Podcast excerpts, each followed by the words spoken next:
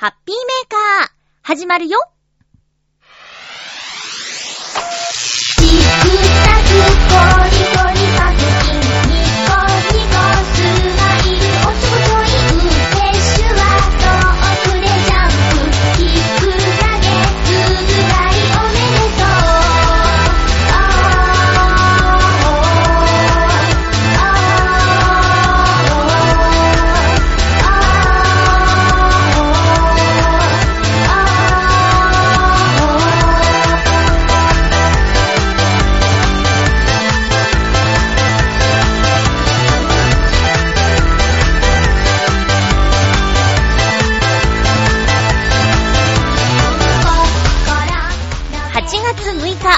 日、のハッピーメーカー。この番組は、ハッピーな時間を一緒に過ごしましょうというコンセプトのもと、ちょわへよ .com のサポートでお届けしております。8月に入って、暑い日が続いていますが、皆さん元気でしょうか？今日も最後まで1時間、よろしくお願いします。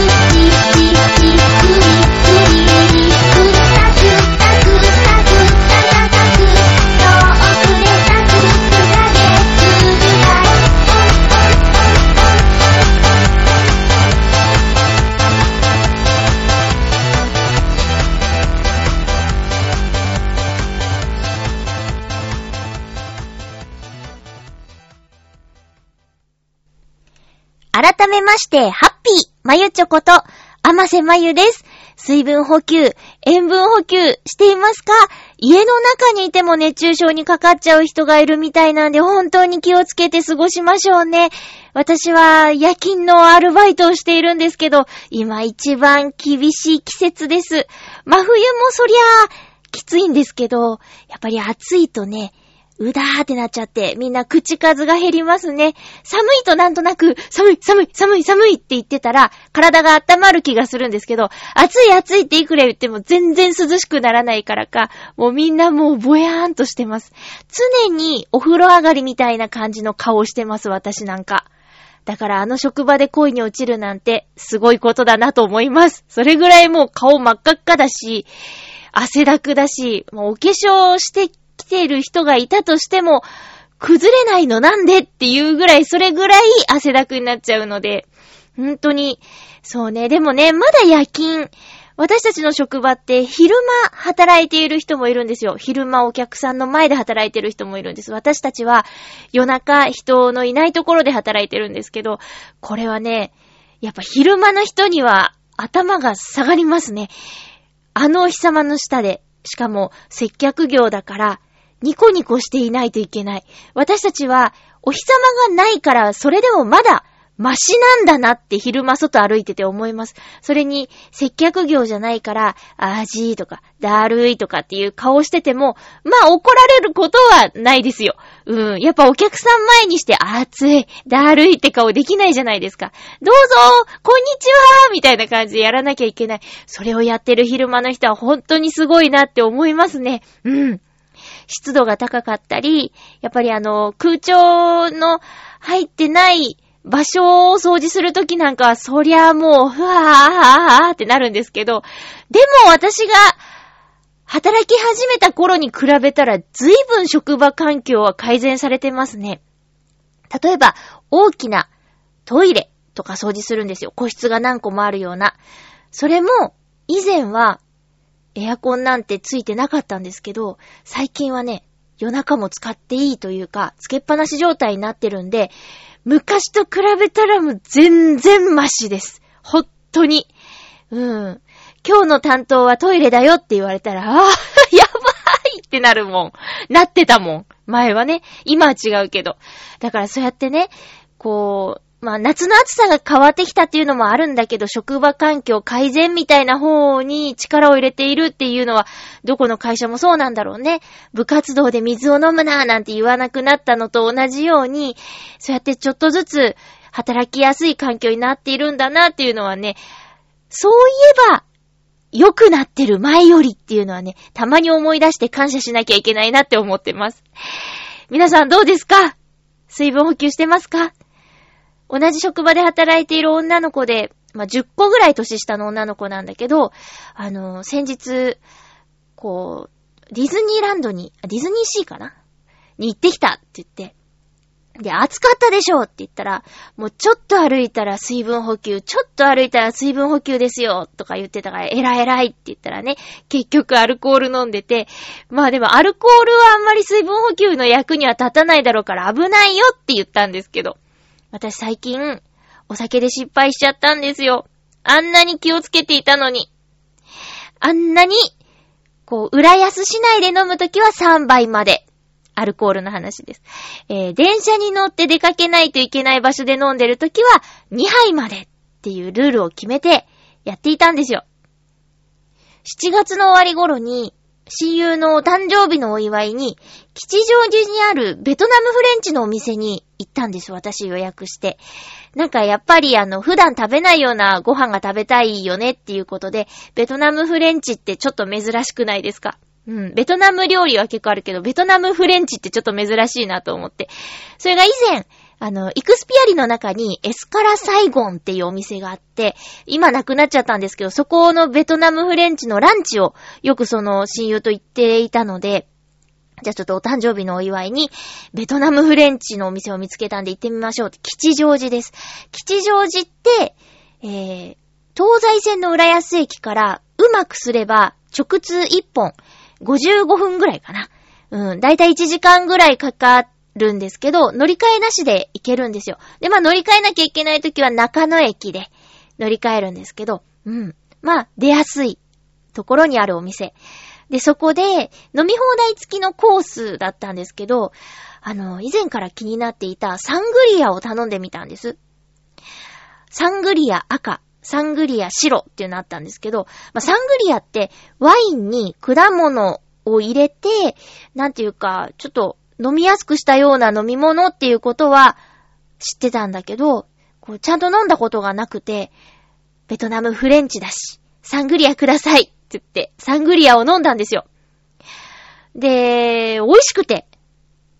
ワインってなんとなく、渋いとか苦いっていう意味が、イメージがちょっとあったんですけど、で、ワインを飲むと私あの、ブラックジャックとか牛の斑点みたいなのが体中に出ちゃうから、まあ、味は好きなんだけど、あんまり飲んじゃダメみたいな飲み物だったんですよ。でもサングリアは、ちょっと飲んでみたいと思って飲んだらすごく美味しくて、で、一杯飲んだところで、斑点は出ているかと一緒に行った、その親友に聞いたら出ていないよと。顔赤くなってるけど、斑点ではないって言われたんで、じゃあ、サングリアの白くださいって次おかわりしたんです。そしたらね、白がこれまた美味しくて、サングリアの白を飲んだんです。まあでも、あの、2時間のコースだったから、あの、まあそういうペースです。そんなグビグビって感じじゃなくて。30分で一杯開けるぐらいだったかな。で、ラストオーダーですよって言われて、1時間半経った頃に。さ、迷ったんだけど、うーん、サングリアの白って言って、禁断の3杯目、乗り換えもないからいいだろうと思って、3杯目をね、またワイン頼んじゃった、サングリア頼んじゃったんです。そしたら、例の、私がお酒をちょっと飲みすぎてしまった時に起こる症状、クラックラが来たんですよ。クラックラックラあと、喋ってる人の声が遠くに聞こえちゃう現象。あれそこにいるのに、なんかすごい遠くから声がするってなって、はぁ、はぁってなって、ごめん、ちょっと、ちょっとダメだってなって、お水くださいって言って、中和とかさせてたんだけど、あ、ごめん、ちょっとダメだって言って喋れないってなって、せっかくのベトナムフレンチの途中で、ちょ、ちょっとほっといてもらえるかなみたいになって、しまいました。最悪。で、落ち着いた頃に調べたら、あの、サングリアのアルコール度数。これね、10ぐらいあるみたい。うーん、8から10とか書いてあったかな。まあ、ものによるんだろうけど。で、私は、あの、まあ、ネタのように言ってるんだけど、ほろ酔いっていう缶チューハイで、普通に酔えるっていうね、あれ缶チューハイ1杯で、ベロンベロンになっちゃうのに、で、あれが3%とか、2から3%なんですよ、アルコールが。で、あれ一缶でベロベロなのに、その3倍以上あるやつかける3だから、そりゃアルコール取りすぎだよね。私本当にダメなんだなって思いました。アルコールが合わないんだなって。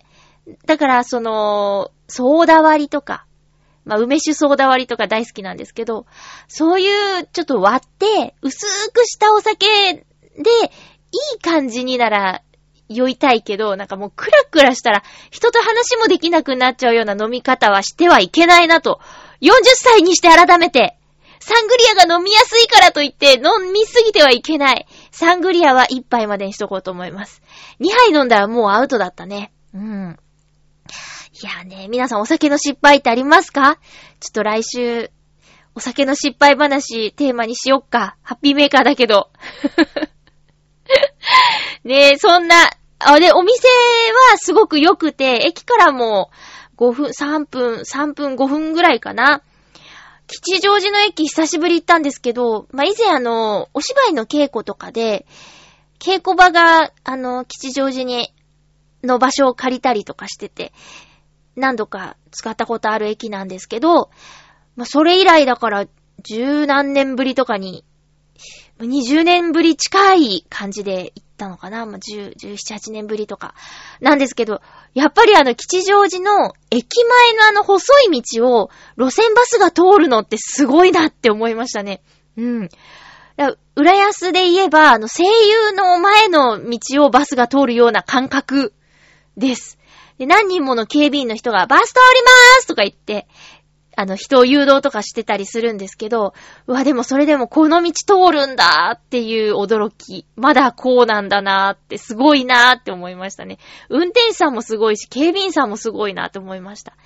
吉祥寺は、あの、井の頭公園でお花見したりとか、やっぱりその、養成所時代の思い出が結構ある街ですね。うん。あんまりお店とか知ってるわけじゃないけど、住みたい街ランキングで上位に入るで有名な吉祥寺ですよ。で、ベトナムフレンチのお店。えっとね、店名はね、これなんて読むんだろう。ベトナムフレンチでサリタかな？でサリタっていうところに行ってきましたけど、ランチも美味しいみたいよ。あとね、なんだっけな。そう、食べたことないような、バインミーとかっていう、ベトナム風お好み焼きみたいなやつ食べました。バインミー。うん。あとは、やっぱり鉄板生春巻きと、あと、フォーが、オマールエビのフォーだったんですよ。そんなん食べたことない。鶏肉のフォーとかだったら食べたことあるけど、オマールエビのフォーはね、濃厚で美味しかった。さすがフレンチ。って感じですね。えーと、いうことで、お誕生日のお祝いで、激酔いしてしまった話をしました。では、コーナー行きましょう。ハッピーごくごくはい。カゴメの野菜生活100。これの新しいのが出てるとつい買ってしまうんですけど、なんとなく体にいいような気がして。今回は季節限定、山梨プラムミックスということでいただきます。パッケージのイラストを見ると、人参とかリンゴ、キャベツ、そしてもちろんプラムの絵もありますね。えー原材料名は、人参、小松菜、ケール、ブロッコリー、ピーマン、ほうれん草、アスパラガス、青じそ、大根、白菜、セロリ、芽キャベツ、紫キャベツ、ビート、玉ねぎ、レタス、キャベツ、パセリ、クレソン、かぼちゃ。すごくない？リンゴ、プラム、レモン、です。すごいね。いただきます。なんか、プラムの印象よりも、野菜の印象強く、強くなっちゃった。よし。パックのジュースですよ。えい。いただきまーす。うん。ん？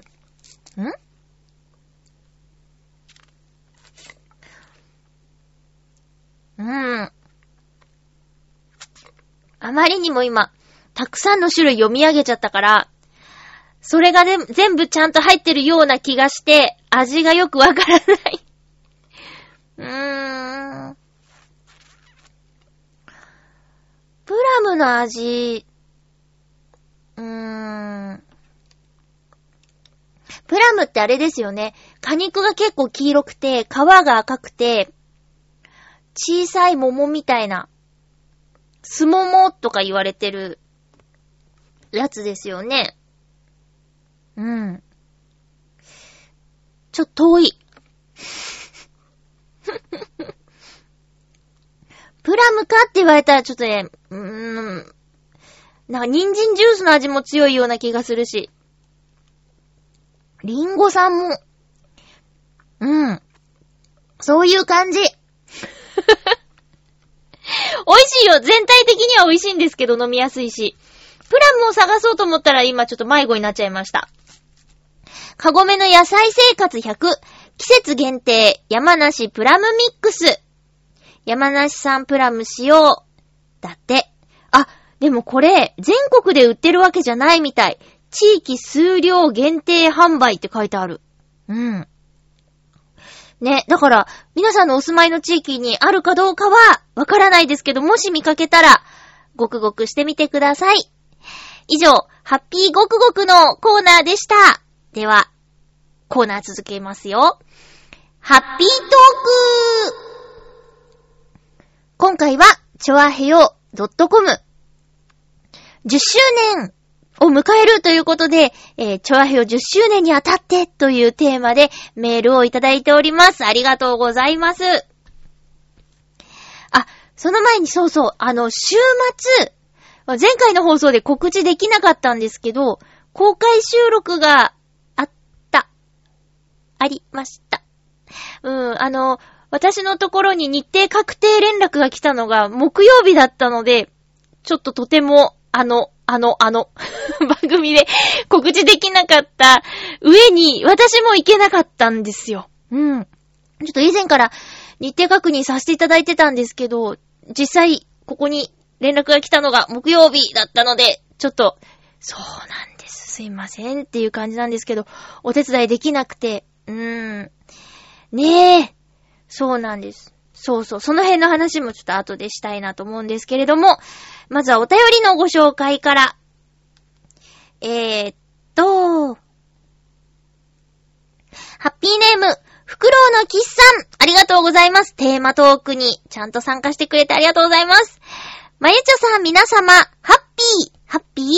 今回のテーマ、チョアヘヨ10周年について、開局前後のことに関するお話や感想は、これまでも8月に何度かお話しさせていただいているので、今年は遠慮させていただきます。遠慮しなくてもいいんですよ。えー、それそれとして、それぞれとして、継続して安定した運営をされることは、ご苦労も多いと思います。10年間安定して運営をしてくださっていることに感謝いたしております。これからも多くの楽しい番組を発信していただければと思っておりますので、改めてよろしくお願い申し上げます。それでは、ということで、なんかすごい硬い。硬いけど、あ、ありがとうございます。そうですよね、ほんとそう。お世話になりっぱなしで。あのー、こう、チョアヘオ .com はネットラジオということもあって、それぞれの録音環境で録音して、えー、本部に音声データを、それもね、メール便とかで、あの、メール便って違う意味なのか。メールに添付して、音声データを。で、本部が、その皆さん聞ける環境にアップしてくださるっていう運営スタイルなんですけど、あの、普通に働きながらとかね、その、チョアヘオ .com のことだけをやっているわけではないネットラジオ局なので、本当にご苦労もあると思います。本当お世話になりっぱなしで。うん。だからね、お手伝いできなくて申し訳ないんですけど、うーん、本当にすいませんでした。あの、10年って、なんかもう、まあ、あっという間な感じが、私なんかしちゃってるんだけど、毎日のことですもんね。すごいなって。うーん。どんなだろうどんなだろうか。ねしかも、預かってでしょ。自分の番組だけじゃないっていうね。で、リスナーさんのことも考えたら、ねえ、やらなきゃ、みたいな。ちゃんとやらなきゃ、みたいに。ちゃんとやらなきゃって思うとすごいプレッシャーになっちゃうのかないい感じに肩の力を抜いてやってらっしゃるのかなその辺のことはわからないし、本当のことは言ってくれないかもしれないけど。うん。まあ、でも本当、あの、本部があって、皆さんのところに声が届いているということですよね。自分でやったらどんな感じなんかな？ね。ちょっといろいろ考えちゃいますけどね。えー、ありがとうございます。でもリスナーさんあってこそですからね。もちろん、あの、それぞれが番組を作って、えー、本部がアップしてくださるところまでは、あの、あるんですけど、さらにその先、リスナーさんが聞いてくれる、聞いてくれたリアクションなり、えー、まあ、番組へのアクション、えー、質問とか、いろいろ動いてくれるから、その、形が成立してるっていうか。で、そういう風に聞いてくれたりするから、また、喋ったり、アップしたりっていうのがあってっていうことで、ことをぐるぐるぐるぐるみんなで回してきた10年っていう風に言ってもいいんじゃないかなっていう風に思いますね。うん。まあ、私もその一つということで。はい。ありがとうございます。いつも聞いてくださって、メールくださってありがとうございます。えー、10年ってね、ちょっとびっくりしちゃいますよね。もうって感じ。うん。さあ、袋のキスさんでした。ありがとうございました。続きましては、ハッピーネーム、七星さん。ありがとうございます。まゆちょう、ハッピー、ハッピー暑さにだいぶやられております。七星です。まゆちょもお気をつけて。はい。暑いですよね。うん。夏来ちゃいましたね。さて、10周年おめでとうございます。そう、チョアヘオ10周年ね。思えば北へで尻、鼻をぺちゃっとしている写真でどんなのかなぁと思い聞き始め、今では生活の一部になっております。これからも普段通りのハッピーなトークを聞かせてくださいませ。それでは、ということで。なんか、ハッピーメーカー10周年みたいになってるけど、チョアヘオ10周年ですからね。うん。鼻をぺちゃっとしている写真って、あれですかね、ミクシーの、プロフにしてるやつかな。懐かしい。あれ多分20歳か、21歳かぐらいの写真ですけど。うん、まあ、ちょっと逆光みたいになってるし、顔暗いからよくわかんないですけどね。そっか。北へでね。なんか北へ20周年なんだって？今年。ね、あの、なんだっけ、ホワイトイルミネーションから20年？うん。ね、なんか北へって書いてあるアカウントの方がよくね、ツイッターいいねしてくれたり、リツイートしてくれたり、あと年末に、ウクレレ弾き語り100曲目の悲しアスタリスクのを、なんか、最近ちょこちょこ発掘してくださって、いいねとかリツイートがちょこちょこ増えてる感じが、あの、期待20周年に便乗した現象なのかなってちょっと思ったりとかしてるんですけど、ねえ、そうか、期待で派遣してくれてありがとうございます。そしたらもう、ねえ、2003年発売だから、15年ぐらい聞いてくれてるってこと？いやー、あいやー。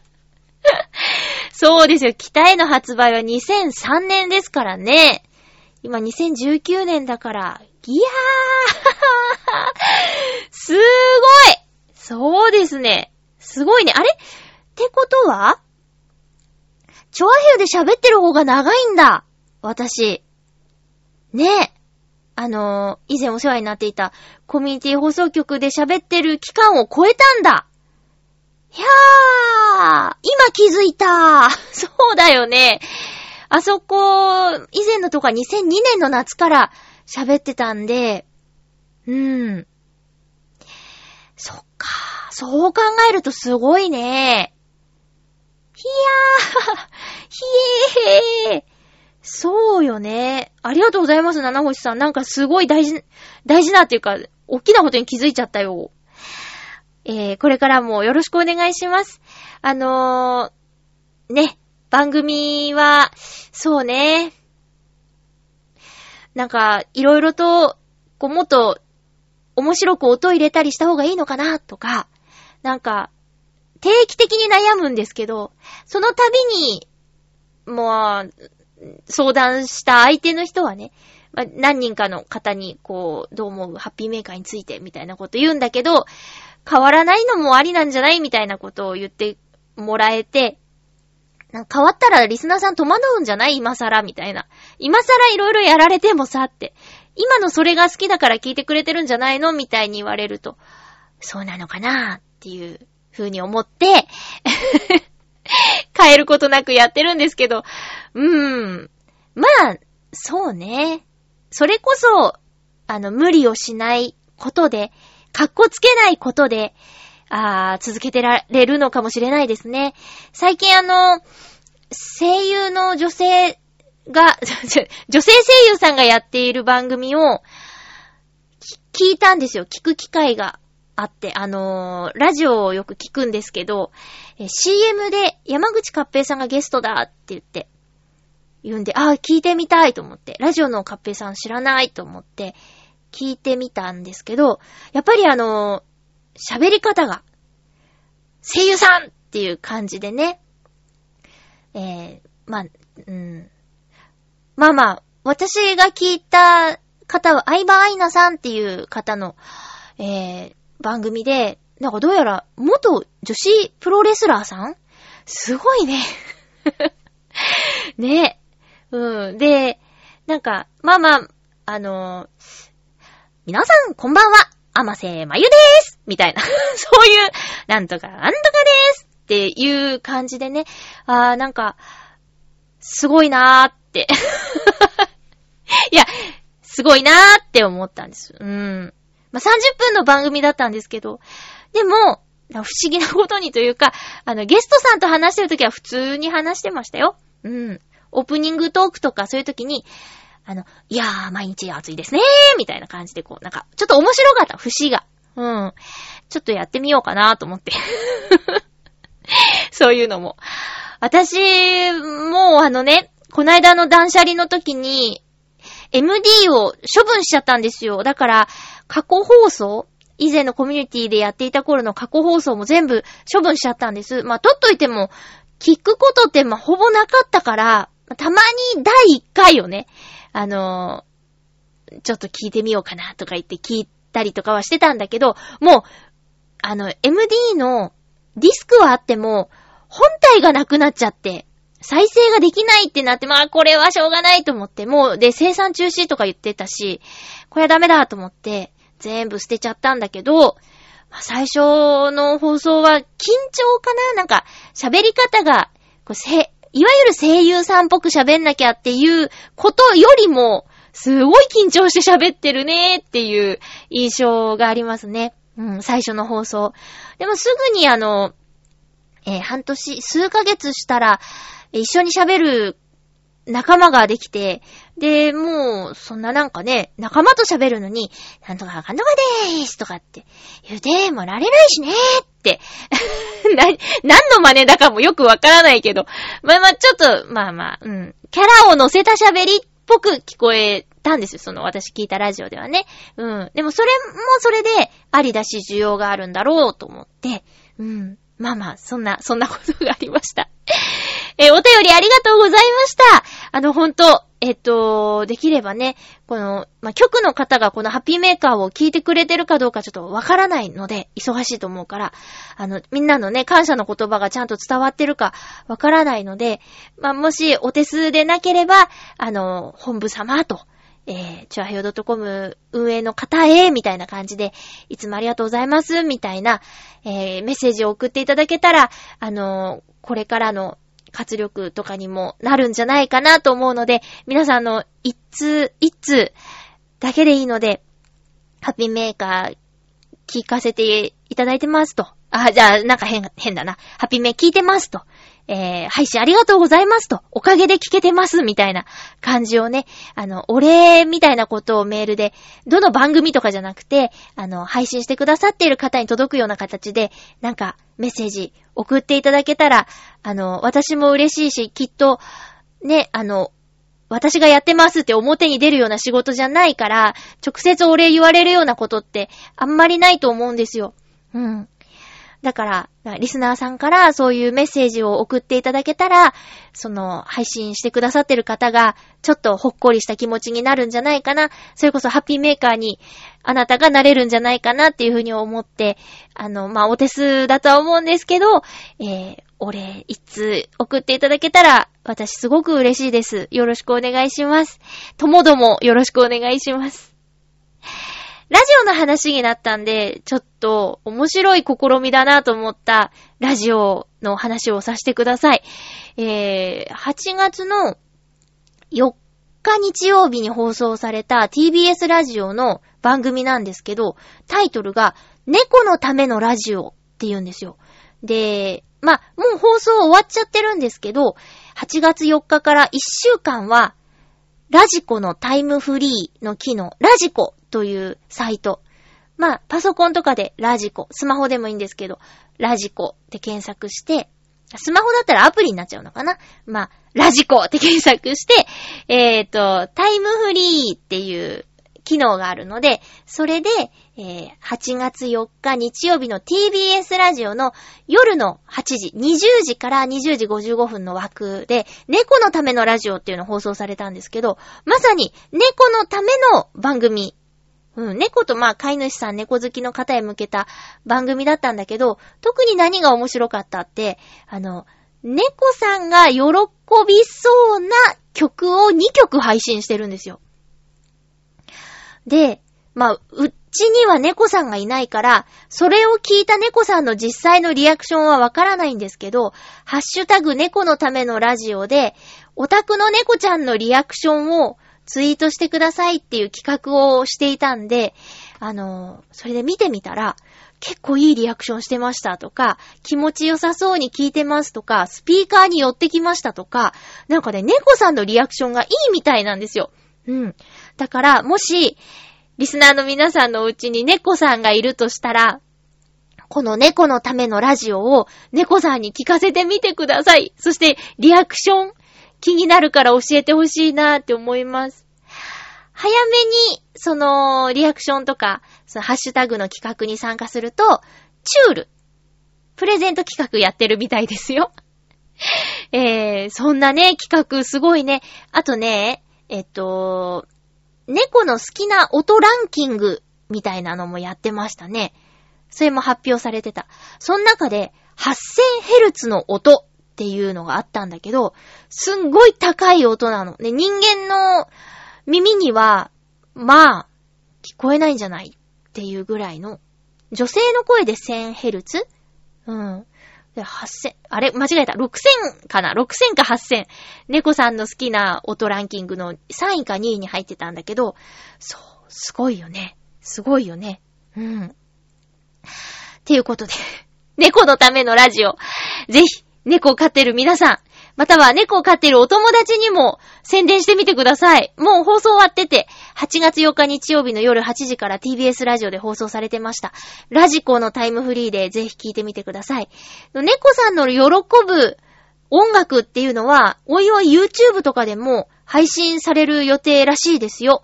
もし私見つけたら、リンク貼ってツイートしようと思うので、あの覚えてたら聞いてみてください。猫さんが喜ぶ音楽。すごいね。企画がもう面白いよね。えー、でした。週末じゃないか。私あのね、えー、っと、あ、週末の話一つ。劇団フーダニットさんの、えー、20周年記念公演が行われました。私ほんとごめんなさい。行けなかったんですよ。行けなかったんだけど、チョアヘヨ .com のパーソナリティさん多数見に行ってたみたいなので、各番組でお話があるんじゃないでしょうか。ね。えー、立花沙織ちゃんとか、さつまいもちゃんとか、座長とか、あの、飲み会とかでもお会いしている、あと、たくみさんもね、えー、お会いしている方々が出演している、えー、舞台なんでね、見に行けたらよかったんですけど、ちょっとどうしても行けなくて、ほんと残念でした。うん。でもなんか、すごく、あの、特殊メイクみたいな、おばあちゃん顔になってる、いもちゃんやさおちゃんの写真を見て、すごいなーって思いましたね。この暑い中であのメイク大変だろうなとか、もちろん会場はね、涼しいんだろうけど、真夏の公演の経験が一度だけあるので、なんか夏の稽古大変なんですよ。稽古はね、どんなとこでしてるか知らないけども、私のやってたとこ超暑かったから。あと、真夏の公演なのに、不思議なクリスマスの作り方をやるっていうね。服が冬服じゃねえかーっていう。もう、拷問、拷問。まあ、お疲れ様でした。あの、フーダニット通信の方でも、あどんな公演だったかっていうお話とか、あと、過去放送では、これからの公演に向けた意気込みとかも聞けると思うのでね、興味のある方はぜひ聞いてみてください。えー、リスナーさんの中にも参加した方いるのかな？ねえ。よかったですか？ね。20周年ってすごいよね。うーん。私のラジオより長い。すごいそう考えたらすごいうん。いやいやー。ね、週末、その公開収録と、えー、フーダニットの公演があったわけですけど、どちらにも参加できず。えー、公開収録の様子は、またあのー、町恋浦安で配信されるのかな？多分ね、配信されると思いますよ。ミッチェルさんとめぐみさんでやったみたいですね。はい。お楽しみに。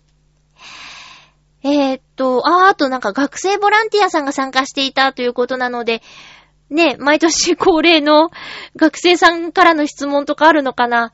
あの、質問されるのはいいんですけどね、質問に答えたリアクションをもらえた試しが一度もないっていうのは悲しいところでね、うん、ぜひあの、もし、ね、学生さんからの質問いただけるんだったら、その後のリアクションも欲しいなって思うんですけどね。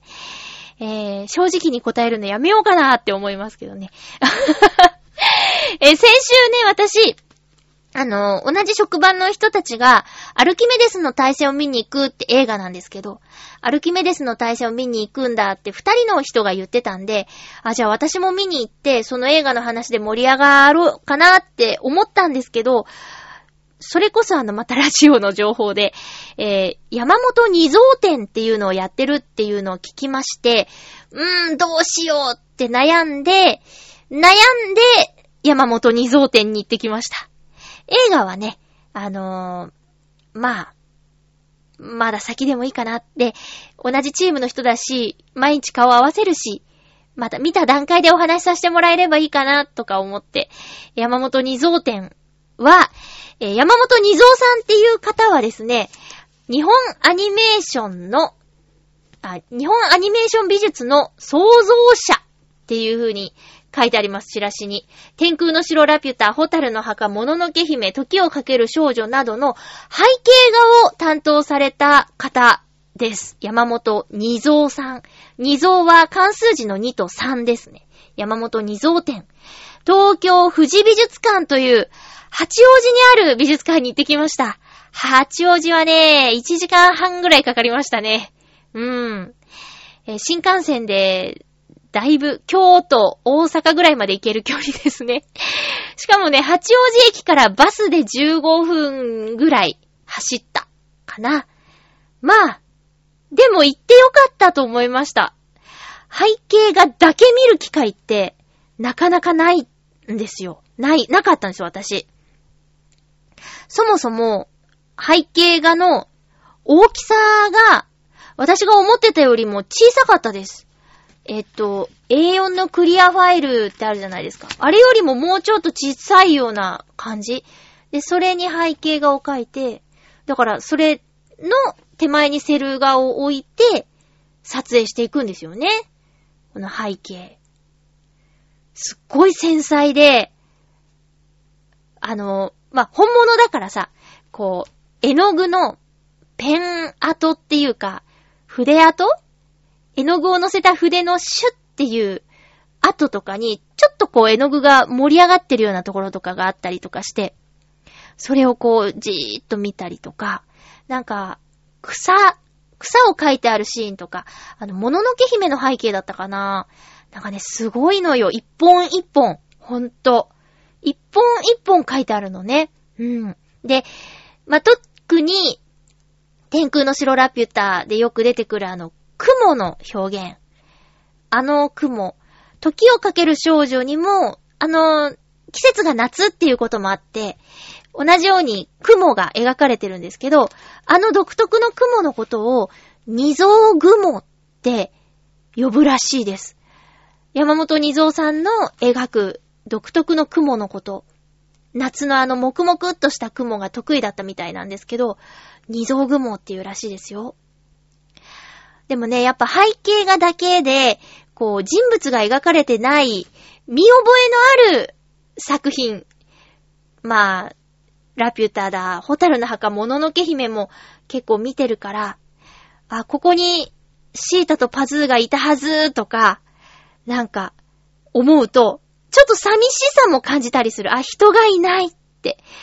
こう、セルガーからアニメのキャラクターが、こう、脱走したかのように、ちょっと見えてしまうところもあって、寂しさも感じたんだけど、でもやっぱ美術作品として、すごいなって思いました。あと、まあ、今言った作品はおなじみの有名な作品なんですけど、えっと、教科書の挿絵を描いたりとか、あと、テレビアニメーションのジャリンコ知恵とか、あと、3DS ソフトのゲームの背景画を描いていたりとか、まあ、200点以上の作品が展示されていて、で、わざと、あの、端っこも切らずに額縁に入れてあったりとかして、だから、えー、はみ出たところ、もうこれ、ここは映んないからって言って、こう、はみ出て塗ってある部分とかの、ちょっとしたこう、よろしくお願いしますみたいな書き込みとかもあって、現場の空気っていうか、うん。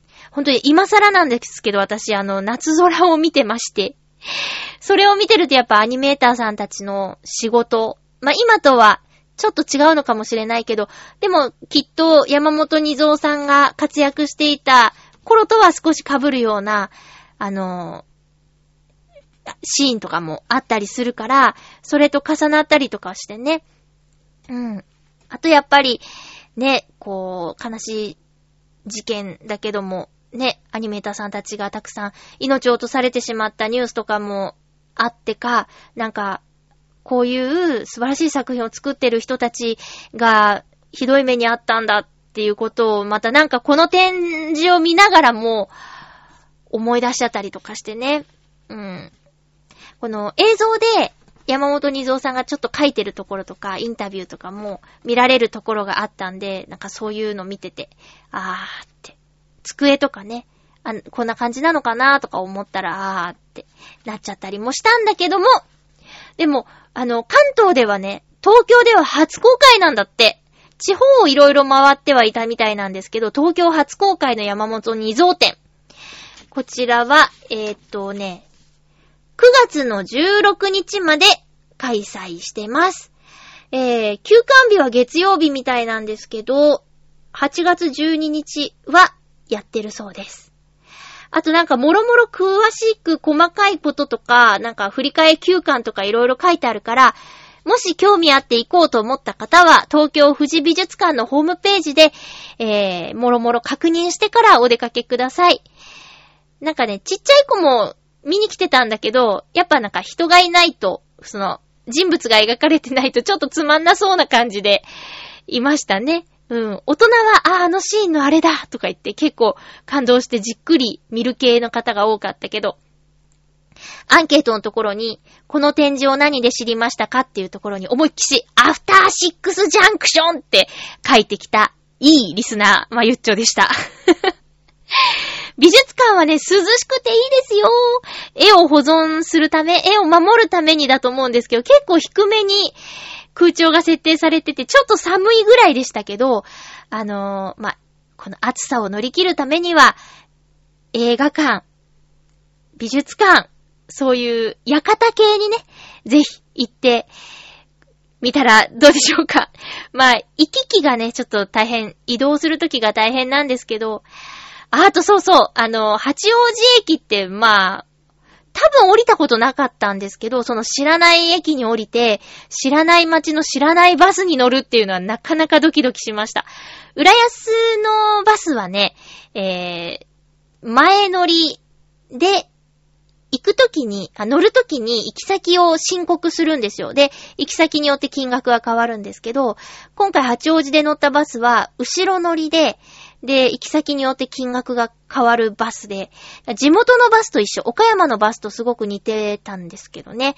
入り口でこう、ピッてスイカをやって、で、帰るときにピッてやったら、あ、出るときにピッてやったら、その分、引かれるっていう感じで、うん。もう整理券とか握りしめてた思い出ありますけどね。スイカとかないときはね。でも、知らない景色をぐんぐん走っていくんですけど、なんだか、あの、出口が見えないトンネルを走ってた時はちょっと怖かったですね。八王子の駅から美術館に向けて走る時に、そう、長いトンネルをね、ぐんぐんぐんぐん進んでいったんですよ。そう、出口が見えてるトンネルは大丈夫なんですけど、なんかね、どこまで続くんだろう、この道はって思うトンネル、ちょっと恐怖を感じました。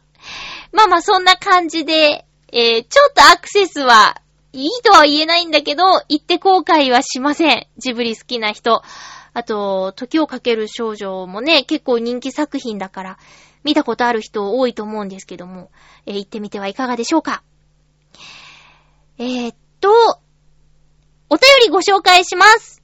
ハッピーネーム、青のインプレッサさん、ありがとうございます。まゆちょさん、ハッピーでございます。ハッピーでございます。さて、先週の木曜日まで、兄夫婦が遊びに来ました。兄のお嫁さんと姪っ子にカメラ屋さんの彼女の件を相談したりと、4日間ですけど大変勇気をもらいました。そのお礼に姪っ子には、お盆玉と、いいなぁ、いいおじさんだな、お盆玉と、おいっ子が小学生になるため、お盆玉と、羽生義春さんと、本田総一郎さんの漫画本を渡しましたよ。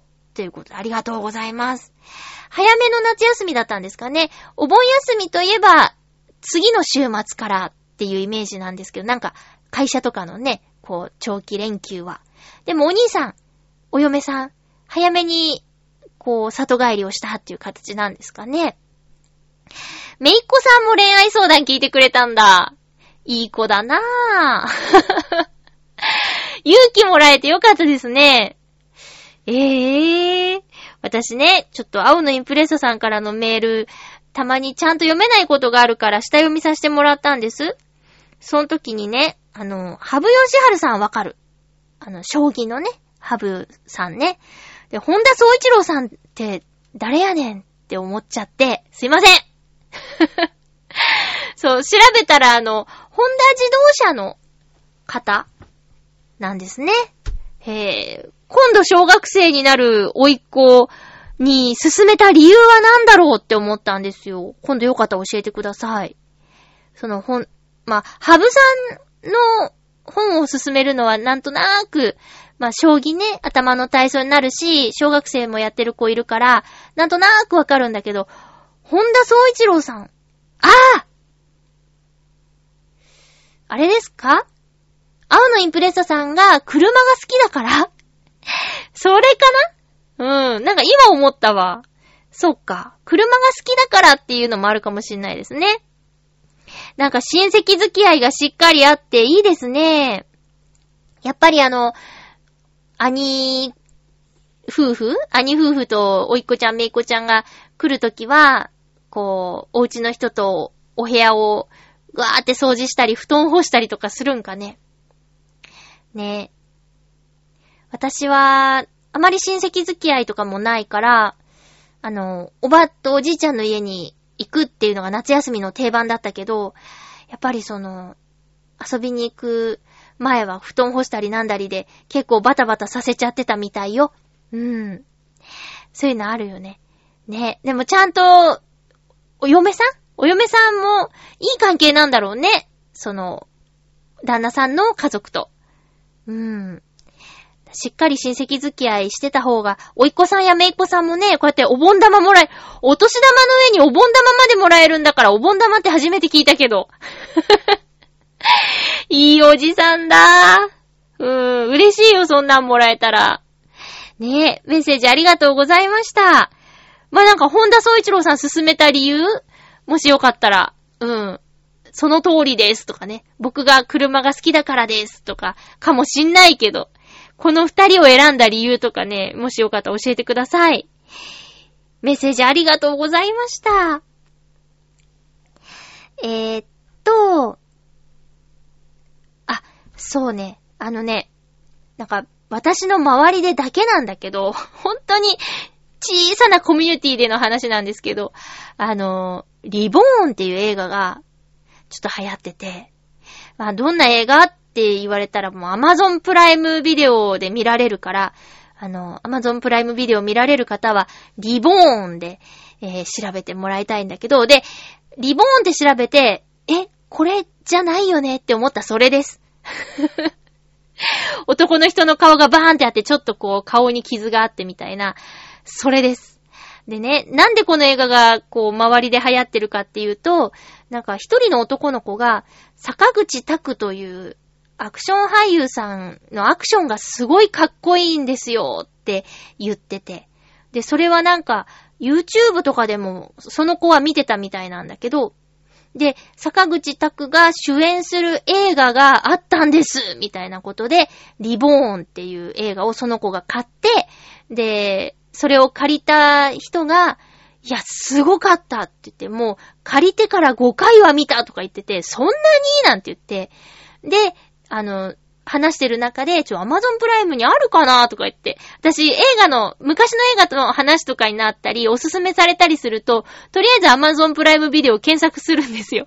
で、あったらもうすぐ見よう、みたいな感じで。そしたら、あったんですよ、リボーンが。うん。で、あったんだけど、まあ、アクションだっていうし、この、ね、パッケージ見た感じ怖そうだから、ちょっとなーって言って、結局その5回以上見たことを一緒に上映会をすることになって、で、ストーリー知らないの私だけだから、私が何言っても OK で、で、もう5回も見てる人に解説してもらおうと思って一緒に見てたんですけど、まあ、確かに、なんていうか、あの血うん、た、とか人を殺めたりみたいなシーンが多くってしんどいんだけど、そのアクションがすごいって言ってた意味がわかる。これ人の動きなのっていうようなアクションの数々。で、最初に紹介してた子は、いや、もうこれアクションを見るものであって、別にストーリーがどうとかじゃないんですけどって言ってたせいで、すごくハードルが下がってたんですよ。ストーリーは別に、みたいな。でも、ハードルが下がってたせいかわかんないんだけど、なんかちゃんとしてたよちゃんとストーリーもあったし、あの、ジーンとするっていうか、なんか、あー、かわいそうとか、切ねとか、理不尽とか、なんか、そういう風に感情も動いたから、全然なんか、アクションだけ見るためのものでもなかった私にとっては。そして、自分じゃ絶対選ばない作品との出会い。これ結構貴重じゃないですかなんか自分でこれ見たいな、これ見たいなって思って選んでたら、まあ、もしかしたら好きな俳優さんで言ってたら、好きな俳優さんで選んでたらいろんなジャンルのにいけるかもしれないんだけど、でもなかなかね、その俳優さんも、どんな俳優さんが好きかにもよるけど、なんか、同じような作品ばっかり出る俳優さんだっているしね。わかんないけど。でも今回は、これはね、見て、全然なんか時間もったいなかったとか、そんなの思わなかったし、あ、もうこんなすごい人がいるんだって知れただけでも、収穫だった。あとね、あの、大塚明夫さんが出てたんですよ。うん。ラスボスで。そのストーリーの。で、す、こんなにすごいアクション映画で、大塚さんはどうやってラスボス戦うんだろうって思ってね。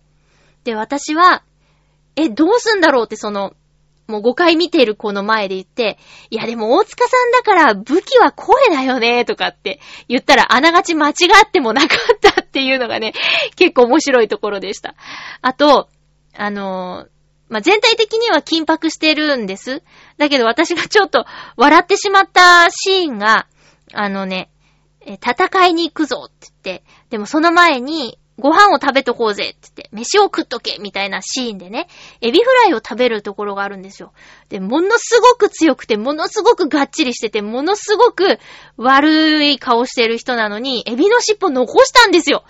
食べようよ、そこはと思って。で、私、あの、パリパリしてるやつなら、エビの尻尾好きだから、なんかシニャシニャしてるのはそうでもないんだけど、でも、割と食べちゃうんです。エビの尻尾。で、あんなにワイルドな人が、なんか、ファンファンファンファンってすごい勢いで食べてるのに、尻尾だけ上手にピッて残すのが、なんか、ええー？ってなって、そこはもう、モリモリって言ってほしいっていうのがちょっと私の中で面白かったこと。で、そのリボーンの中には、坂口拓という俳優さん。それ俳優の名前で、役名は別にあるんだけど、主演坂口拓さん。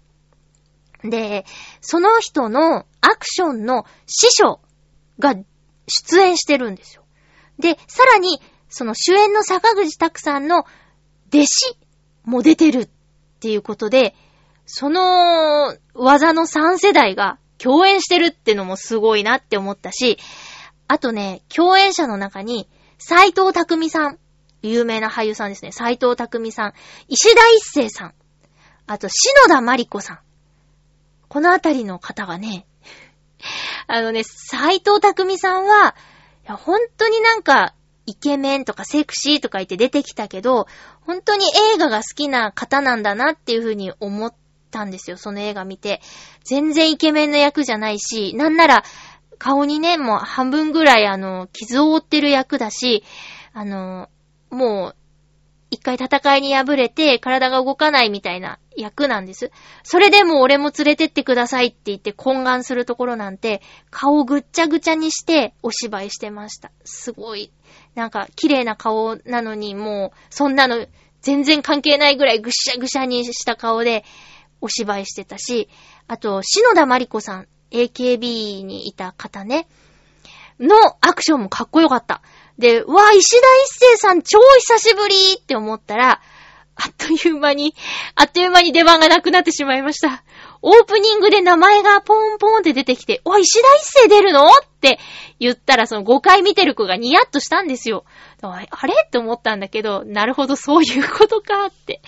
でもね、その、早すぎて見えないくらいのアクションを、ちょっと一度皆さんにもね、あ、こういう人が世の中にいるんだって、いうのを知ってもらうのもいいかなってちょっと思ってお話ししました。え、次回の予告をします。次回は8月の13日の放送を8月の11日にする予定です。えっ、と、テーマは、あ、なんかオープニングの辺に言ってたよね、私。お酒、お酒、お酒の失敗談みたいなことでお願いします。あの、ほどほどのやつね。ほどほどのやつ。ちょっと、あまりにものやつは編集して読むかもしれないですけど、お酒の失敗談を、えーお願いします。よろしくお願いします。えっ、と、8月8日は、浦安ネットラジオ、チョアヘオ .com の開局記念日ということで、パーソナリティのリレートークを配信する予定になっております。えっ、と、チョアヘオスペシャルかな？おそらく。お時間あればぜひ聞いてみてください。そしてこれからもチョアヘオ .com よろしくお願いします。チョアヘオ .com スタッフの皆さん本当にいつもありがとうございます。お相手は、まゆっちょこと、あませまゆでした。また来週、ハッピーな時間を一緒に過ごしましょうハッピー